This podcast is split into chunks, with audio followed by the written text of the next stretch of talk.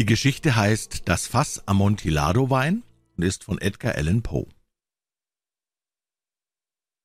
Die tausend Kränkungen, die Fortunato mir zufügte, ertrug ich, so gut es ging. Aber als er zu Beschimpfungen überging, schwur ich mich zu rächen. Sie kennen mich natürlich viel zu genau, um anzunehmen, dass ich irgendeine Drohung geäußert hätte. Für mich war nur eines sicher, nämlich, dass meine Rache einmal kommen werde, und gerade weil mein Entschluss so feststand, hütete ich mich, bei der Durchführung irgendeine Gefahr zu laufen. Ich musste ihn nicht nur bestrafen, sondern ihn bestrafen, ohne selbst bestraft zu werden. Eine Beleidigung ist nicht gerecht, wenn den Rächer eine Vergeltung überkommt. Sie ist auch nicht gerecht, wenn der Rächer es dem Beleidiger nicht fühlbar machen kann, wofür er bestraft wird. Also wohlverstanden, weder durch Worte noch durch Handlungen gab ich Fortunato Veranlassung zu irgendeinem Misstrauen gegen mich, und ich pries ihn vor allem als hervorragenden Weinkenner. In wenigen Italienern steckt der Geist des echten Kunstkenners. Meistens ist ihr Enthusiasmus nur vorgetäuscht und dient ihnen, wenn Zeit und Gelegenheit es erfordern, britische oder österreichische Millionäre zu betrügen. Was Bilder und sonstige Kunstschätze anging, so war Fortunato wie seine Landsleute ein Prahlhans, aber von alten Weinen verstand er wirklich etwas. In dieser Hinsicht glich ich ihm übrigens. Ich war ebenfalls ein Kenner italienischer Weinsorten und machte, wo ich es nur konnte, darin große Einkäufe. Es war eines Abends in der tollsten Karnevalszeit, als ich in der Dämmerung meinen Freund traf. Mit überschwänglicher Freundlichkeit kam er auf mich zu, denn er hatte viel getrunken. Er war maskiert und trug ein eng anliegendes, bunt gestreiftes Narrenkostüm mit einer hohen, rundlichen Schellenkappe auf dem Kopf. Ich war so erfreut, ihn zu sehen, dass ich mir fast nicht genug tun konnte, ihm die Hand zu schütteln. Mein lieber Fortunato, sprach ich zu ihm, welch ein Glück, Sie zu treffen, wie außerordentlich gut Sie aussehen. Denken Sie, ich habe ein Fass angeblichen Amontillado-Wein erhalten. Aber ich bin mir nicht ganz sicher. Was? rief er. Amontillado? Ein ganzes Fass? Unmöglich. Und mitten im Karneval. Ich war der Sache nicht ganz sicher, antwortete ich, und trotzdem töricht genug, den vollen Amontillado-Preis zu bezahlen, ohne Sie in der Angelegenheit um Rat zu fragen. Aber Sie waren nicht zu finden, und ich fürchtete, dass mir der Einkauf entginge. Amontillado. Es ist nicht bestimmt. Amontillado. Ich war gezwungen, auf Ihre Forderungen einzugehen. Amontillado. Schade, dass Sie verhindert sind. Ich bin gerade auf dem Weg zu Lucrezi. Wenn jemand ein scharfes Urteil hat, dann ist er es. Er wird mir sagen, Lucrezi, er kann kein Amontillado nicht von Sherry unterscheiden. Und doch behaupten einige Narren, sie ließen sich in ihrem Urteil von seinem Geschmack bestimmen. Kommen Sie mit. Wohin? In Ihre Keller. Nein, mein lieber Freund, ich will Ihre Gutmütigkeit nicht ausnutzen. Ich sehe, Sie haben eine Verabredung, und Lucrezi, ich habe keine Verabredung. Kommen Sie. Nein, mein Freund. Wenn Sie auch keine Verabredung haben, Sie sind aber, wie ich bemerke, stark erkältet und in meinen Kellern herrscht eine unerträgliche Feuchtigkeit. Sie sind ganz mit Salpeter überzogen. Wir wollen trotzdem gehen. Die Erkältung ist nicht der Rede wert. Amontillado. Sie sind damit angeführt worden, und was Lucrezi angeht, der kann Sherry nicht von Amontillado unterscheiden. Mit diesen Worten ergriff Fortunato meinen Arm, und ich ließ mich, nachdem ich eine Maske von schwarzer Seide angetan und einen kurzen Rock übergeworfen hatte, eiligst von ihm nach meinem Palazzo führen. Keiner von der Dienerschaft war zu Hause, sie hatten sich alle entfernt, um sich noch einmal einen lustigen Abend zu machen. Meine Mitteilung, dass ich erst gegen Morgen nach Hause kommen werde, und mein Befehl, dass niemand ausgehen dürfte, hatten genügt, um alle bis zum letzten zu veranlassen, sofort nach meinem Weggehen ebenfalls zu verschwinden. Ich nahm zwei Fackeln aus ihren Behältern und gab eine Fortunato. Dann führte ich ihn durch eine Reihe von Gemächern nach dem Gewölbegang, der in die Keller führte. Ich schritt eine lange Wendeltreppe hinab, wobei ich ihn bat, mir vorsichtig zu folgen.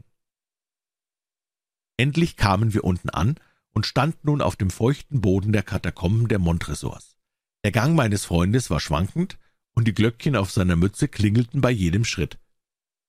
Das Fass, fragte er. Es ist weit hinten, sagte ich, aber bemerken Sie den weißen Überzug, der diese Kellerwände bedeckt? Er wandte sich nach mir um und sah mich mit zwei glasigen Augen an, die deutlich seine Betrunkenheit zeigten. Salpeter? fragte er schließlich. Salpeter, antwortete ich. Übrigens, wie lange sind Sie schon so erkältet? Mein armer Freund begann heftig zu husten und konnte eine Weile kein Wort hervorbringen. Es ist nichts, meinte er endlich. Kommen Sie, sagte ich mit fester Stimme. Wir wollen umkehren. Ihre Gesundheit geht über alles. Sie sind reich, angesehen, bewundert, geliebt. Sie sind glücklich, wie ich es einmal früher war. Ihr Leben ist so wertvoll. An, an meinem ist nichts gelegen. Wir wollen zurückgehen. Ich möchte nicht die Verantwortung tragen, wenn Sie krank werden. Übrigens wird ja auch Lucrezi genug, unterbrach er mich. Der Husten hat nichts zu bedeuten, er wird mich nicht umbringen. Ich sterbe doch nicht an einem Husten. Gewiss nicht, antwortete ich, und ich möchte Sie auch nicht unnötigerweise beunruhigen. Immerhin sollten Sie vorsichtig sein. Ein Schluck von diesem Medoc wird uns vor der Feuchtigkeit schützen. Damit nahm ich aus der langen Reihe von Flaschen, die auf dem Boden lagen, eine auf und schlug ihr den Hals ab. Trinken Sie, sagte ich, indem ich ihm das Glas reichte. Er hob es mit einem Blinzeln an die Lippen, dann hielt er inne und nickte mir vertraulich zu, während die Glöckchen klingelten. Ich trinke, sagte er, auf die Toten, die hier rings begraben sind. Und ich auf ihr langes Leben. Dann nahm er wieder meinen Arm und wir gingen weiter. Diese Kellergewölbe, sagte er, sind doch riesengroß. Wir Montresors, antwortete ich, waren auch eine große und zahlreiche Familie. Wie ist doch Ihr Wappen? Ein großer goldener Menschenfuß auf einem blauen Felde. Der Fuß zertritt eine sich windende Schlange, deren Fänge sich in den Absatz graben. Und Ihr Wahlspruch? Nemo me impune lacessit. Gut, sagte er. Der Wein funkelte in seinen Augen und die Glöckchen klingelten. Auch mir stieg der Maddock heiß in den Kopf. Wir kamen an langen Wänden von aufgehäuften Skeletten vorbei, zwischen denen Weinfässer und Tonnen standen und gerieten in den abgelegensten Teil der Katakomben. Wieder blieb ich stehen und diesmal wagte ich, Fortunato über dem Ellbogen am Arm zu fassen. Der Salpeter, sagte ich, sehen Sie, wie er zunimmt? Er bedeckt die Gewölbe wie Moos. Wir befinden uns jetzt unter dem Flussbett. Die Feuchtigkeit tröpfelt auf die Knochen herab. Kommen Sie, wir wollen zurückgehen, ehe es zu spät ist. Ihr Husten, es ist nichts, meinte er. Gehen wir, aber zuerst noch ein Schluck von dem Maddock. Ich brach eine Flasche de Graf auf und reichte sie ihm hin. Er leerte sie in einem Zug. Seine Augen flackerten wie Feuer. Er lachte und warf die Flasche mit einer Bewegung in die Höhe, die ich nicht verstand. Ich sah ihn verwundert an. Er wiederholte die seltsame Bewegung. Sie verstehen das nicht? fragte er. Nein, antwortete ich. Dann gehören Sie nicht zur Bruderschaft. Was meinen Sie? Sie sind kein Maurer? Oh, oh, oh doch, sagte ich. Sie? Unmöglich? Ein Freimaurer? Ich bin ein Maurer, antwortete ich. Geben Sie mir ein Kennzeichen, sagte er. Dies ist eins, antwortete ich und zog unter den Falten meines Rockes eine Maurerkelle hervor. Sie scherzen, rief er, indem er ein paar Schritte zurückwich. Aber wir wollen nach dem Amontillado gehen. Gut, sagte ich, indem ich das Werkzeug unter dem Rock verbarg und ihm wieder meinen Arm anbot. Er hing sich schwer darauf, und wir setzten unseren Weg fort. Durch eine Flucht niedriger Kreuzgewölbe stiegen wir tiefer und dann wieder empor. Endlich ging es noch einmal hinab, und wir gelangten in eine tiefe Krypta, in der die Luft so schlecht war, dass die Fackeln mehr glühten als flammten. Am äußersten Ende der Krypta erschien eine zweite, die weniger groß war. An den Wänden waren bis hoch an die Gewölbedecken menschliche Gebeine aufgeschichtet, ähnlich so, wie man es in den großen Katakomben von Paris sieht. Drei Seiten dieser inneren Krypta waren noch so verziert, von der vierten hatte man die Knochen herabgeworfen, und sie lagen wirr auf der Erde, wobei sie auf der einen Stelle einen ziemlichen Hügel bildeten. In der Wand, die so durch das Wegnehmen der Knochen freigelegt war, sahen wir noch eine tiefere Krypta oder eine Nische, die vier Fuß tief, drei Fuß breit und sechs oder sieben Fuß hoch war. Sie schien zu keinem besonderen Zweck angelegt zu sein, sondern nur den Zwischenraum zwischen zwei riesigen Pfeilern zu bilden, die die Wölbung der Katakomben trugen. Nach hinten schloss sie eine Wand von festem Granit ab. Vergeblich versuchte Fortunato, indem er seine glimmende Fackel hochhob, in die Tiefe der Nische hineinzuspähen. Das schwache Licht gab keine Möglichkeit dazu. Gehen Sie vor, sagte ich. Hier drin liegt der Amontillado. Was Lucrezi angeht, er ist ein Ignorant, unterbrach mich mein Freund und schritt unsicher weiter während ich ihm auf den Hacken folgte. In einem Augenblick hatte er das Ende der Nische erreicht, und da sein Weitergehen durch die Felswand verhindert wurde, blieb er in blöder Verwirrung stehen. Einen Moment später hatte ich ihn schon eingeholt und an Granit gefesselt.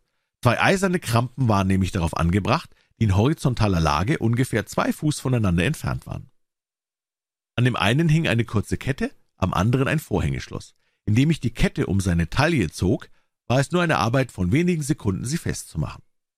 Er war viel zu erstaunt, um Widerstand zu leisten. Ich zog den Schlüssel ab und trat aus der Nische zurück.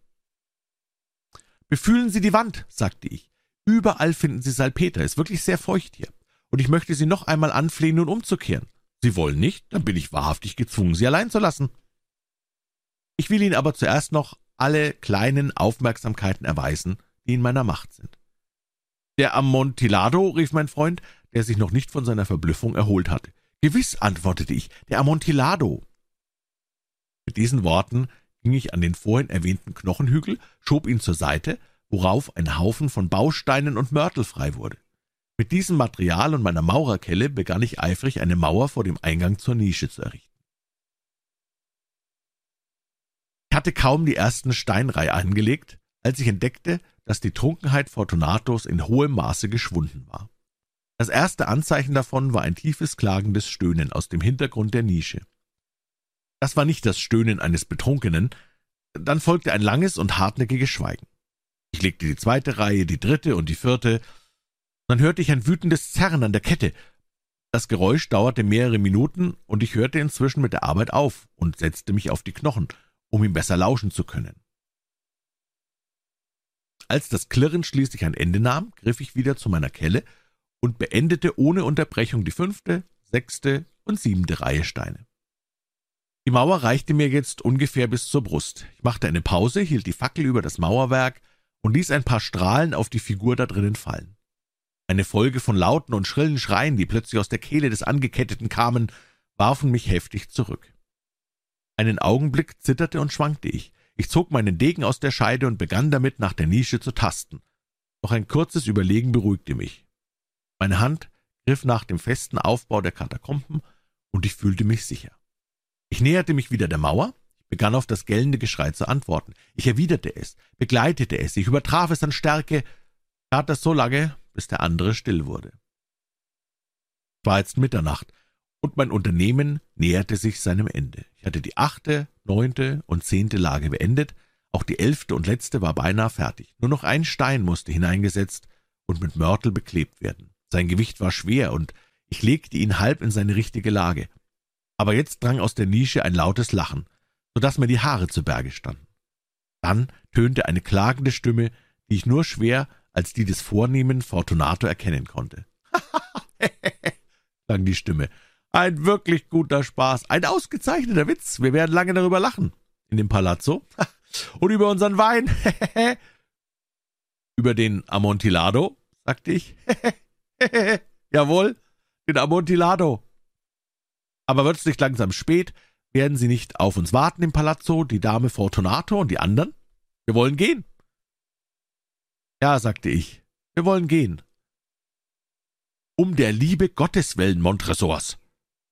Ja, rief ich, um der Liebe Gottes willen, aber nach diesen Worten wartete ich vergebens auf Antwort. Ich wurde ungeduldig und rief laut Fortunato. Keine Antwort. Ich rief wieder. Noch immer keine Antwort. Ich stieß eine Fackel durch die kleine Öffnung und ließ sie hineinfallen. Als Entgegnung folgte nur ein Klingeln der Glöckchen. Mein Herz war beklommen. Es kam durch die feuchte Luft in den Katakomben.